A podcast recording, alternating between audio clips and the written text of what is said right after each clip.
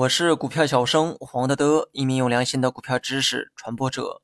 今天呢，咱们来讲一下开户佣金的选择。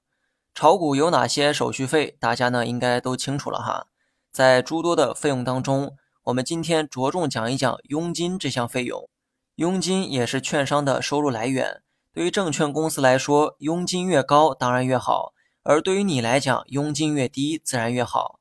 那么佣金多低才算是低呢？这里面又有哪些小白不懂的秘密呢？今天咱们就来好好的聊一聊这个话题。早些年证券公司的佣金啊非常高，因为信息不对称，加上那是狼少肉多的年代，高佣金是很普遍的现象。比如说万五、万六，甚至更高的佣金也随处可见。但如今券商彼此之间的竞争越来越激烈，佣金费率也是越降越低。那么多低的佣金才算是真的低呢？有没有一个标准可以参考呢？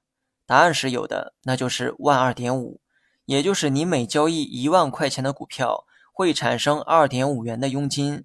那为什么又是万二点五呢？因为管理层啊做出了一个硬性的规定。那么以前的内容咱们都讲过，证券公司涉及的业务非常多，而开户赚佣金只是最基础的业务，也是最基础的收入。但正因为这是最基础的一个业务。也意味着这是最容易获得客户的渠道，所以很多券商会以低佣金的方式吸引客户来开户。毕竟有了客户才有无限的可能，但这也导致了行业间的恶性竞争，出现了打价格战的现象，佣金的费率也变得越来越低。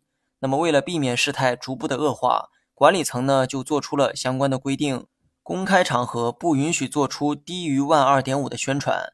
所以你只要是在公开场合看到的佣金，基本呢都是万二点五，而这万二点五也是你的参考标准。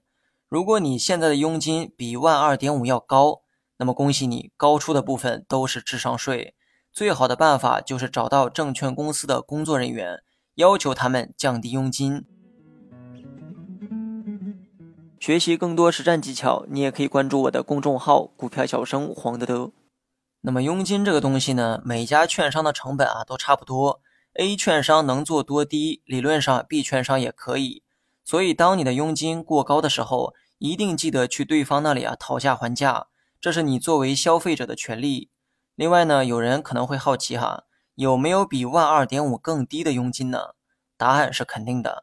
有些客户啊资金量呢会比较大，券商为了留住这些客户，给出更低的佣金也很正常。而且规定只说在公开场合不能做出低于万二点五的宣传，但没有说非公开场合不可以。所以呢，你仔细品这句话哈。事实上，很多券商的业务员都开始在线上寻找客户，通过人们常用的社交平台找到对应的客户。这个时候，他们给出的佣金往往都会比万二点五更低。至于低多少，我就不方便说了哈，大家呢明白就好。另外，上期我们讲过交易手续费的内容，股票交易时产生的费用啊，大概呢就四种，分别是印花税、佣金、规费和过户费。这其中只有佣金是你可以讨价还价的费用，因为其他的费用啊都是政府机关收取，根本就没有讲价的余地。一般券商佣金的费用当中包含了规费和过户费。假如某家券商的佣金是万二点五的时候。一般这个费用里面啊，包含了佣金、规费和过户费。因为规费和过户费的费用啊非常低，所以很多券商把这些费用都囊括到了佣金里面。当然了，大部分券商会这么做，但也不排除少部分券商不会这么做。所以最好的办法是开户的时候先去问清楚，省得日后打麻烦。万一人家承诺的佣金费用中不包含规费和过户费。那也意味着你还得额外缴纳这些费用。好了，以上是全部内容。最后别忘了评论区回复六六六，以表鼓励。感谢大家。